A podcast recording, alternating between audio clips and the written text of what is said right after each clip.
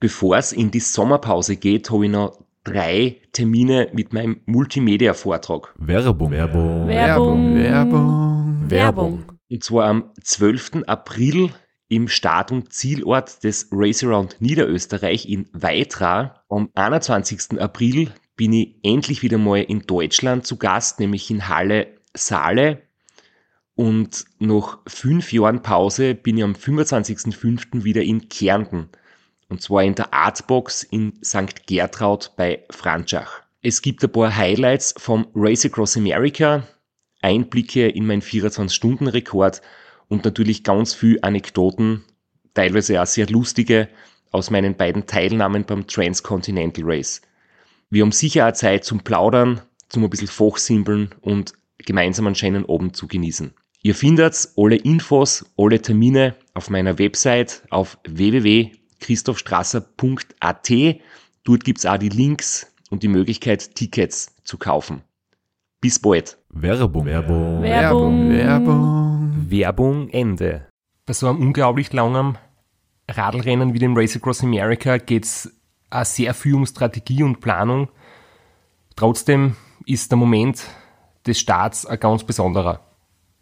Das Ziel ist, ähm, so schnell wie möglich zu fahren, äh, sturzfrei und gesund anzukommen, äh, mein Leistungspotenzial ausschöpfen. Ich werde versuchen, so äh, mit so einer Begeisterung zu fahren, mit so einem inneren Feier zu fahren, dass das auf meine Crew überspringt, dass meine Crew mich dann auch motivieren kann, wenn es mir nicht schlecht geht, dass man sich einfach gegenseitig äh, ja, durch, durch die harten Phasen durchbringt und dann soll ich idealerweise am Schluss im Ziel wieder da vorne stehen. Also der dritte Sieg in Folge wäre historisch und das ist mein großes Ziel.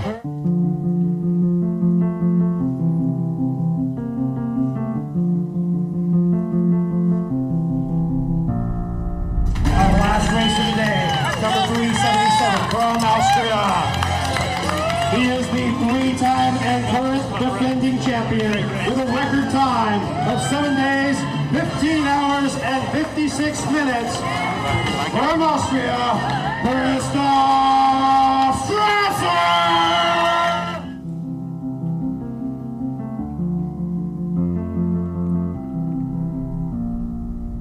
He's going for win number four in five, four,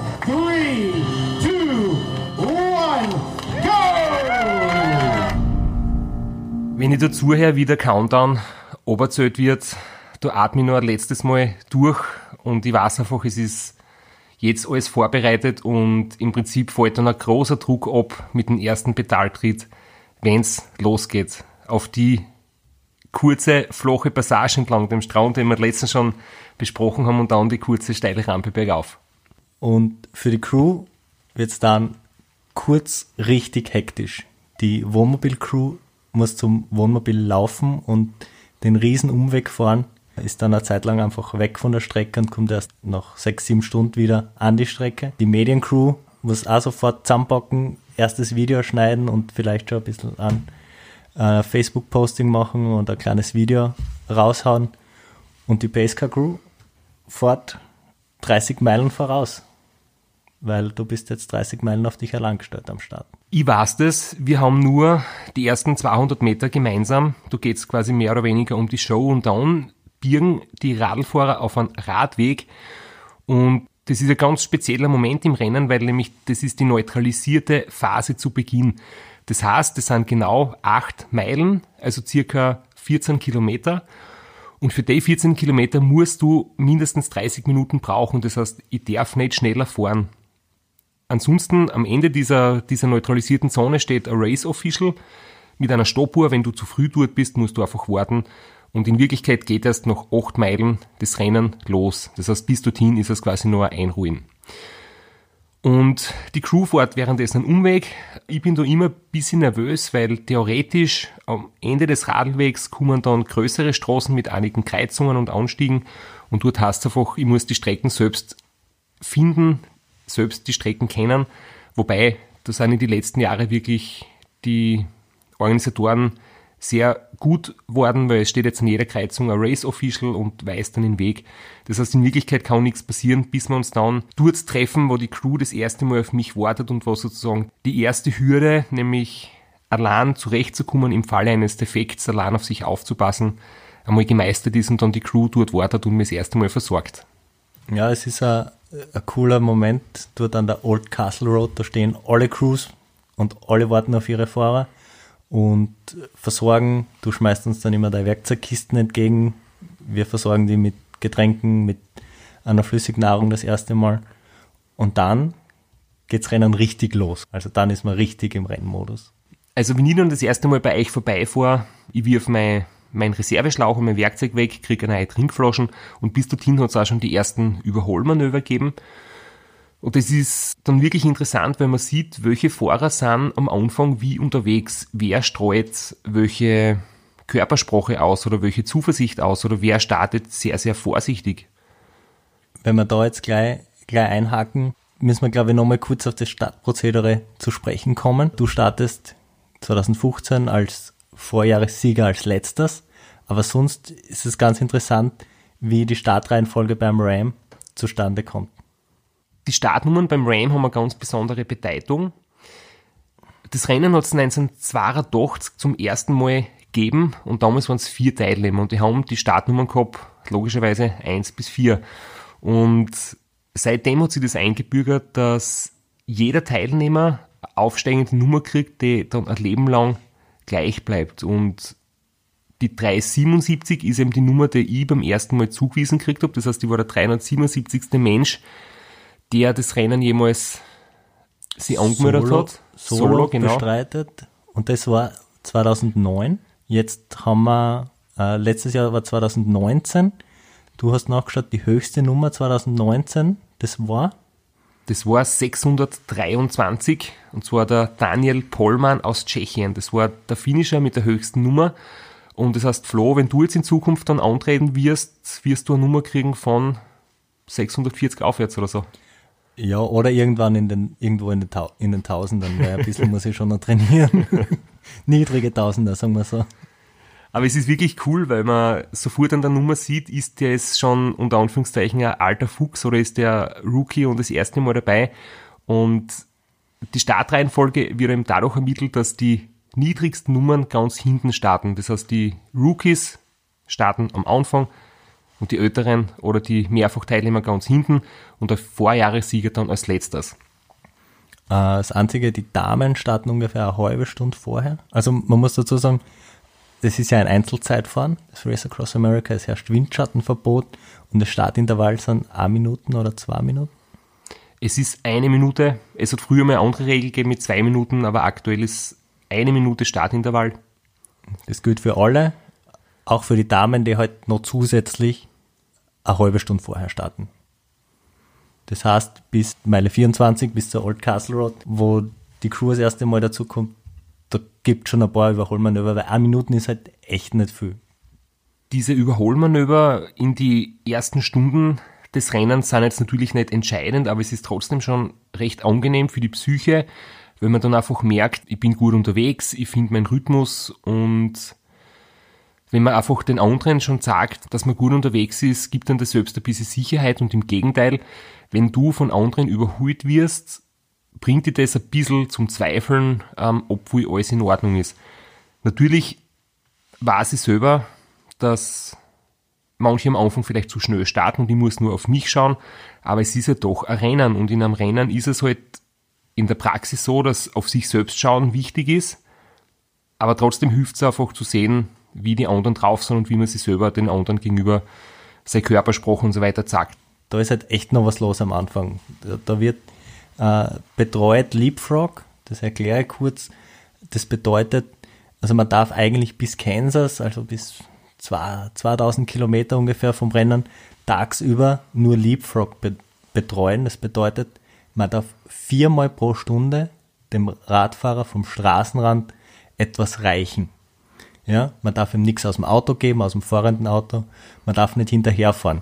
Man fährt vor, sucht sich eine Parkbucht und gibt was vom Straßenrand. Und das geht eigentlich tagsüber bis Kansas, bis über 2000 Kilometer. Und da ist dann, wenn da überholt wird, da ist dann für die Crew, da ist echt was los. Da sind viele Autos auf der Straße, da ist viel Verkehr. Das ist auch der Grund, warum das Wohnmobil den Umweg fahren muss, damit man irgendwie die Straßen da frei haltet. Weil, wie gesagt, es starten die Damen, es starten alle Herren im 1-Minuten-Intervall. Da ist viel los. Ja, und vor allem es sind ja doch, ähm, die Anzahl der Solostarter ist im Bereich zwischen 40 und 50. Es gibt jedes Jahr circa drei bis fünf oder sogar sieben Frauen in der Größenordnung, die starten. Und bei den Herren gibt es eine Altersklasse 50 bis 59, 60 bis 69 und eben unter 50, das ist die allgemeine Klasse und es sind insgesamt wieder 30 bis 40 Teilnehmer. Das heißt, du ist dann wirklich was los und ich merke das immer, wenn ich dann am Radl sitze und ich sehe, meine Crew fährt voraus aus dem fahrenden Auto, ihr, ihr schreit noch was außer, ihr, ihr klatscht, ihr jubelt und ich sehe dann, ihr verschwindet irgendwo weiter vorne nach einer Kurve und ich hoffe, dass ihr bald wieder am Straßenrand steht und auf mich wartet. Und in jeder Parkbucht, wo man stehen bleiben kann, sind sehr viele andere Teams auch. Da ist wirklich immer dicht gedrängt am Straßenrand. Man muss gerade am Anfang schauen, da sind sehr viele Officials unterwegs und da muss man, man darf da wirklich keinen Fehler machen. Man muss eigentlich eine Armlänge vom Straßenrand oder vom weißen Streifen äh, vom äußeren weißen Streifen der Straße entfernt stehen. Das heißt, wenn da ein Rückspiegel oder irgendwas in die Straßen rein steht, das ist eigentlich ein Grund, um eine, um eine Strafe zu bekommen. Deswegen, wenn da schon drei Autos in der Parkbucht stehen, dann muss man einfach vorfahren und die nächste nehmen oder die übernächste. Es wird dann immer heißer, also man fährt da so auf einen Berg auf, man startet bei 20 Grad und es wird immer wärmer, immer wärmer. Und da muss man dann halt auch ein bisschen gemein sein zum Radfahrer und kann halt nicht sofort reagieren, wenn er einen Durst hat, sondern dann muss man einfach warten, bis man einen Parkplatz findet, wo man weit genug vom Straßenrand weg stehen kann und von dort sicher betreuen. Und die Time Station 1 vom Start bis Lake Henshaw, wobei mittlerweile ist die Time Station sogar noch Borrego Springs äh, verlegt worden, ist für mich eine der fünf schwierigsten. Also ich habe da mal so in meinem Kopf eine Top 5 Listen gemacht, der der lässigsten und der Top 5 Liste der schwierigsten Time Stations. Time Station 1 hat viele Höhenmeter. Es sind ca. 1500 Höhenmeter, wobei die, der höchste Punkt liegt auf 1000 und es ist ein richtig langer Anstieg. Es wird heiß, es ist 7, 8 bis zwischendurch 10% steil und ich habe wenig Support von der Betreuercrew, weil ihr natürlich angewiesen seid auf die Möglichkeiten, wo ihr stehen bleiben könnt. Dann kommt noch dazu, dass eine gewisse Nervosität herrscht, dass man noch nicht wirklich in dem Rhythmus drinnen ist, dass der Körper noch zuerst vom kühlen Wetter am Start auf die, auf die Hitze, der jetzt dann bald kommen wird, umstellen muss und dass ja rundherum alles ändert und dass die Straßen schlecht sind.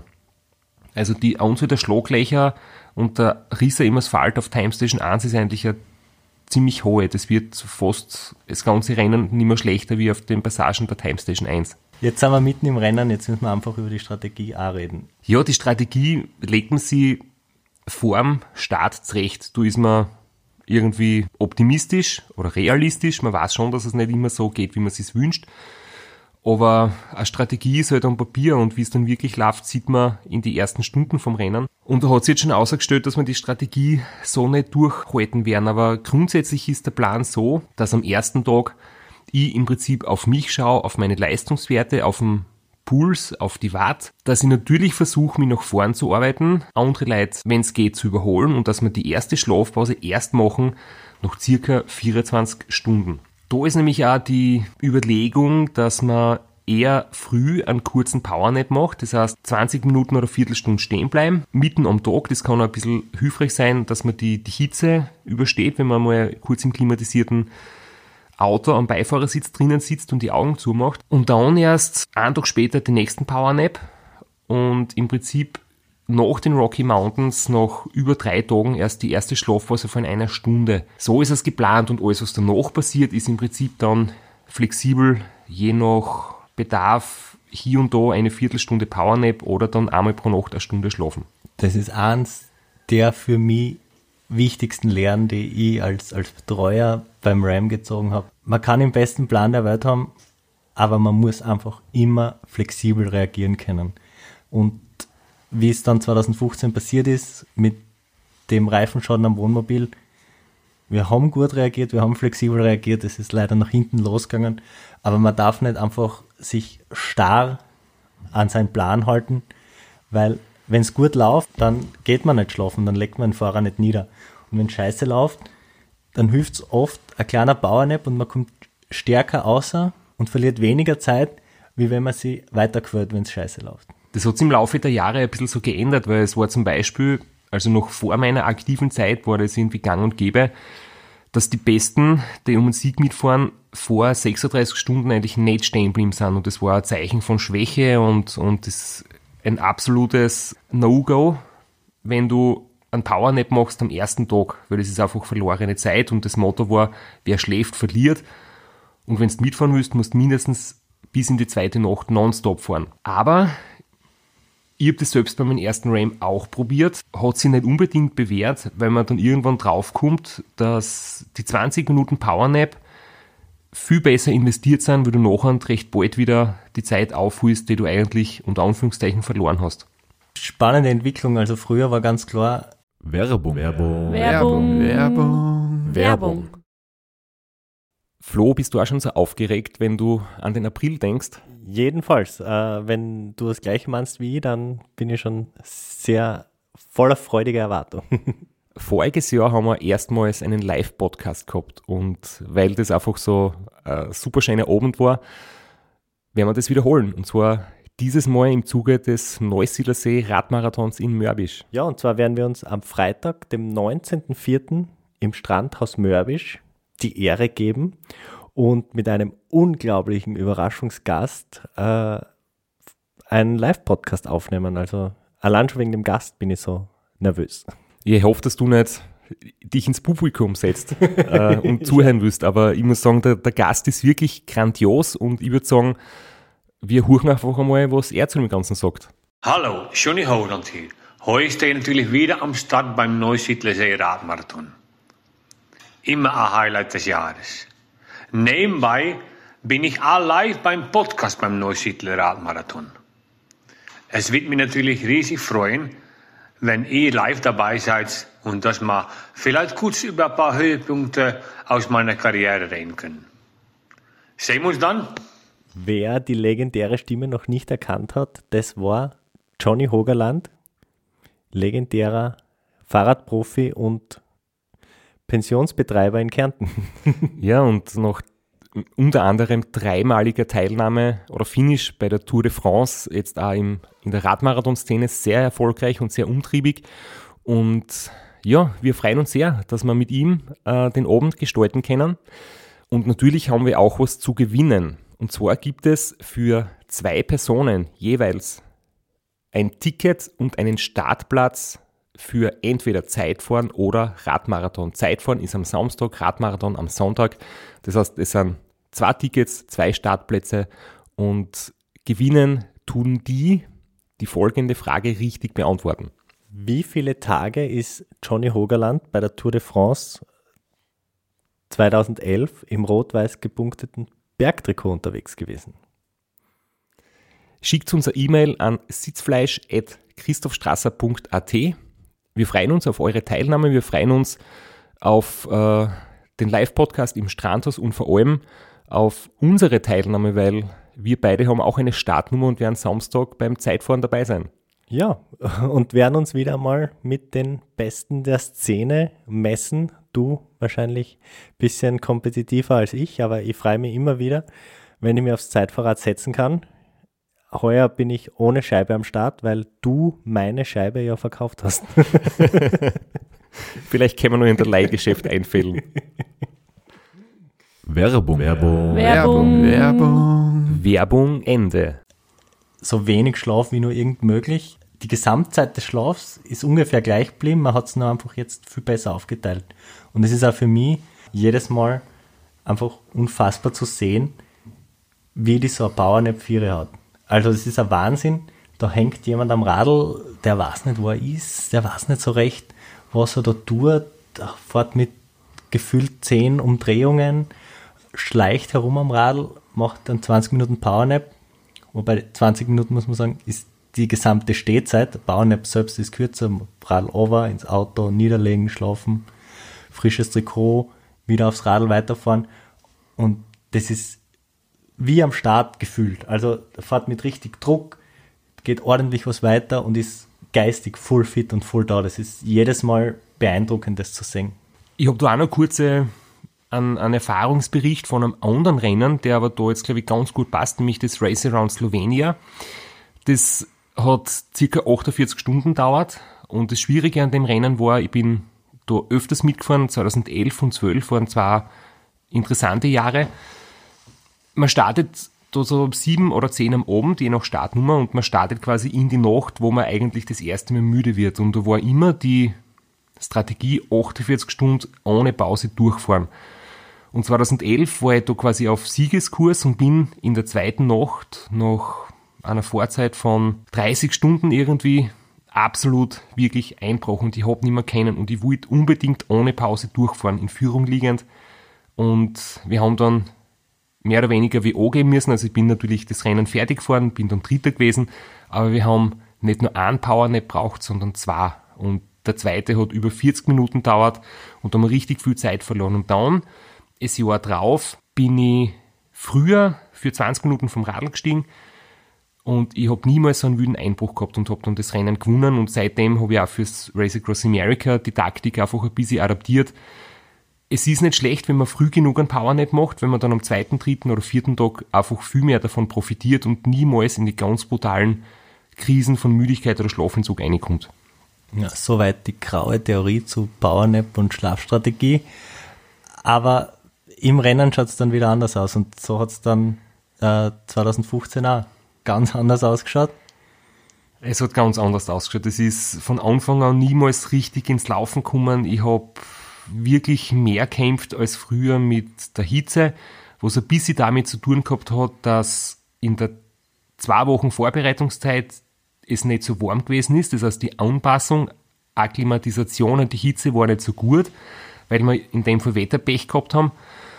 Ich habe die Ernährung nicht vertragen, ich habe recht bald so einen, einen aufblasenen Bauch gehabt, mir ist schlecht gewesen und dementsprechend habe ich auch nicht wirklich meinen Rhythmus gefunden, habe wenig Watt treten können und ich war viel früher müde als geplant. Es war die erste Nacht fast nicht zum Aushalten. Ja, es geht ihm nicht so gut, wie er hofft.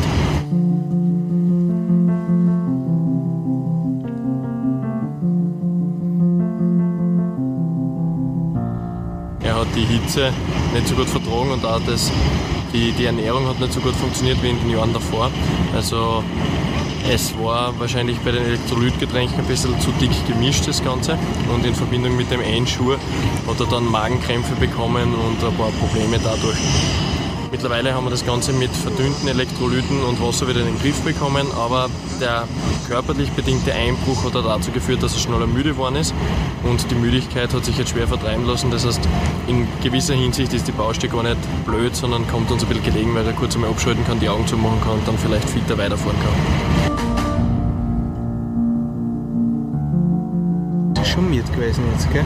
Darum muss ich ja sagen, ich finde die Pause wirklich gar nicht schlecht. Also Nein war nicht. Er ist nicht mehr richtig rausgekommen aus dem Bier. Nein, der ist auf Film stehen gefahren. Ja, wenn er Film, wenn er Film stehen fährt, dann ist er miert, weil das tut er normalerweise nicht. Normal fährt er da voll Wäsche, Mhm. immer am Auflegen. Okay, get ready. You ready? The pilot car is coming.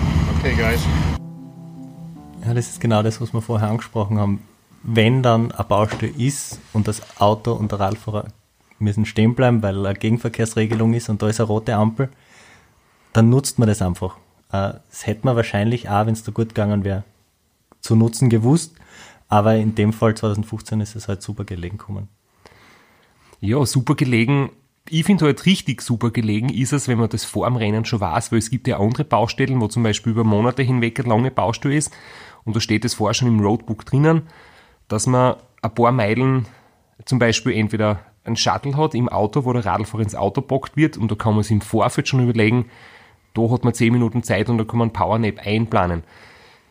In dem Fall war die Baustelle nicht angekündigt, das war wirklich spontan und ohne es zu wissen, dass da jetzt eine Baustelle vor uns ist.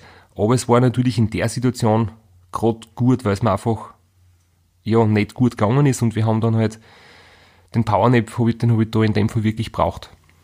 Was man in dem O-Ton super hört auch, dass die zwei, der Johnny und der Kogi, Johnny, langjähriger Betreuer, Kogi, Teamchef, äh, schon wissen, dass die erste Nacht speziell ist und man müder ist, als man es erwarten würde.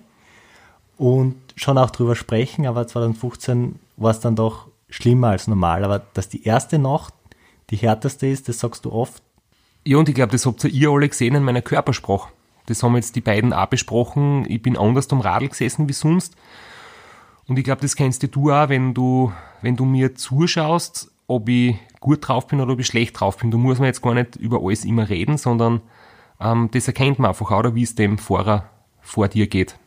Ja, also das ist ganz klar, wenn du anfängst, den Kopf in den Nacken zu legen, dann wissen wir, jetzt wird's kritisch, jetzt müssen wir dich bespaßen, jetzt müssen wir Musik spielen, jetzt müssen wir mit dir reden, weil das ist einfach ein Zeichen, jetzt wird er müde und jetzt müssen wir schauen, ist schon eine Schlafpause nötig oder kriegen wir jetzt mit viel Gespräch, viel Musik und viel Blödsinn da raus? Und das war in, in diesem RAM 2015 das Spezielle, dass ich nicht wirklich angesprochen habe auf das Unterhaltungsprogramm, dass ich trotz eurer Bemühungen einfach nicht munter geworden bin, dass ich sehr, sehr viel mit Müdigkeit und Schlaf gekämpft habe und dass die erste Nacht wirklich ganz brutal war. Und das ist ja eigentlich immer so, weil ich merke einfach, der Biorhythmus ist noch nicht umgestellt, der Körper ist noch gewohnt, dass in der Nacht zum Schlafen ist.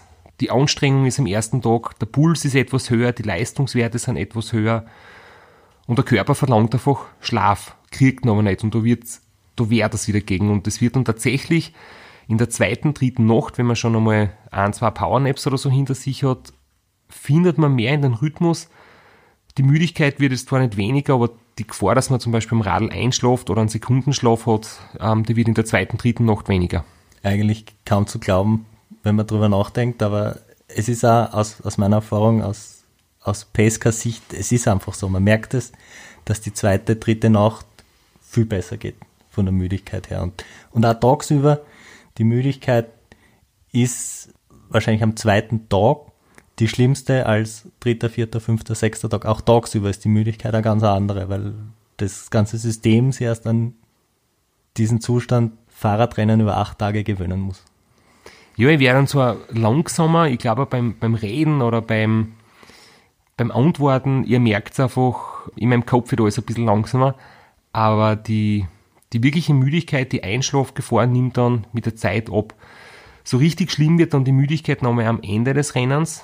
Da ist dann natürlich nicht mehr hilfreich, dass man einen Rhythmus gefunden hat und dass sich der Körper und der Kopf an die Müdigkeit gewöhnt haben, sondern die letzten zwei, drei Tage kommt halt wirklich nochmal der Schlafentzug so richtig durch, also wo dann das Gedächtnis aussetzt, wo man Sachen vergisst, wo man, wo man Leute nicht mehr kennt, wo man die Strecken nicht mehr kennt. Aber darüber sprechen wir dann vielleicht eh später nochmal ganz genau. Ja, jetzt war jetzt, das war jetzt die, die Schlaftheorie, die Schlafstrategie für jemanden, der acht Tage fährt, vielleicht neun Tage fährt. Aber wenn ich mit meiner niedrigen Tausendernummer einfach nur auf Finishen fahre, soll ich es dann auch so anlegen wie die Pros oder schlafe ich mehr und erhole mich mehr? Bringt mir das was? Ich glaube, das ist ein super Thema, weil natürlich die Schlafstrategie einfach mit dem abgestimmt sein muss, was man erreichen will. Es ist ein Unterschied, ob man acht Tage oder zwölf Tage durchhalten muss mit wenig Schlaf.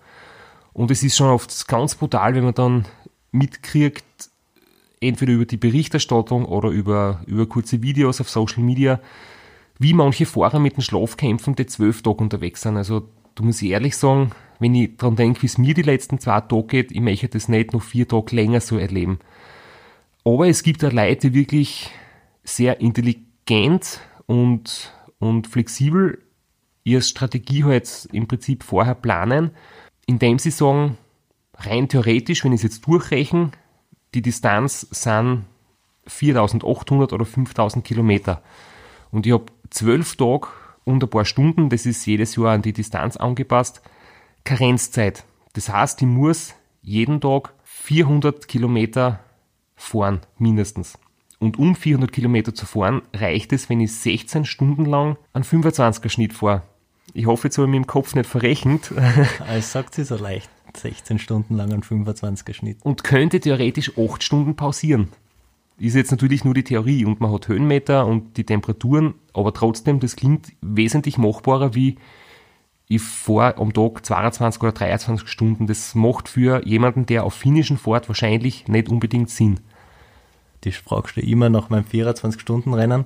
Habe ich 12 Stunden geschlafen, aber körperlich erholt war ich danach nicht. Ich hätte mich danach jetzt nicht aufs Rad setzen können und einen 25er Schnitt fahren. Wäre es nicht gescheiter, wenn ich einfach wie die Profis fahre, 23 Stunden und 1 Stunde schlafe, weil körperlich erhole ich mich sowieso nicht und für mein Gehirn reicht 1 Stunde auch, da macht es keinen Unterschied, ob 1 Stunde oder 8 Stunden. Und dann habe ich mehr Zeit am Radl und kann mehr Kilometer fahren. Und hast am Radl nicht so einen Stress, musst am Radl, musst am Radl nicht so andrucken. Ja sicher, ähm, es gibt ja Fahrer, die sagen, sie haben mit dem Schlafentzug kaum Probleme, sie brauchen nicht viel Schlaf im, im, im Alltag. Da sind sicher Leute unterschiedlich, es gilt, gilt nicht für jeden, dass das gleiche Konzept für ihn passt. Aber es ist halt einfach nur wichtig zu denken, man muss nicht mit minimalst Schlaf fahren, man kann auch längere Pausen machen oder mehr Pausen. Das ist wirklich, da hat jeder seinen komplett eigenen Zugang. Wenn man natürlich gewinnen will, muss man die Schlafzeit ganz, ganz, ganz stark reduzieren. Aber um gesund und sicher ins Ziel zu kommen, in der Zeit, kann man ruhig zwei, drei oder vier Stunden Schlaf von Haus aus einplanen und wird am Schluss nicht so an seine Grenzen kommen. Dass es allerdings auch klar ist, dass man jede Zeit, die man leichtfertig verschenkt am Radl fast immer einholen kann, ist die andere Geschichte. Also trotzdem, auch wenn man jetzt das Rennen langsamer angeht, ähm, Zeit verschenken ist immer ganz eine schlechte Idee. Was auch noch ein sehr spannendes Phänomen ist bei Schlafstrategie und Müdigkeit, dass es durch die Regelung von dem Leapfrog-System, also dass das Betreuerauto tagsüber nicht bei mir sein darf, tagsüber fast oft schwerer ist, die Müdigkeit zu ertragen als in der Nacht weil du ist es heiß, du ist viel Verkehr, du bin ich konzentrationsmäßig viel mehr gefordert durch die Stressfaktoren von außen und ich habe niemanden, mit dem ich reden kann oder dem ich, dem ich vorjammern kann, wie schlecht es mir geht. Das wird in der Nacht dann ein bisschen angenehmer. Ja, und da müssen wir auch gleich über die Sicherheit sprechen. Leute, die die Videos sehen, Leute, die mich drauf ansprechen, das ist immer die größte. Wie ist es im Straßenverkehr, wenn jemand so übermüdet Radl fährt? Wir sind hinter dir, solange du ganz munter bist, gell? Du musst schauen, dass du schön langsam reinkommst und auf Frequenz kommst, dass du munter wirst. Schön rechts bleiben. Ja.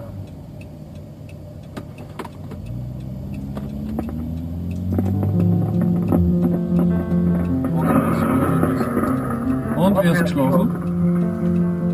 Ich mich noch nichts verlassen.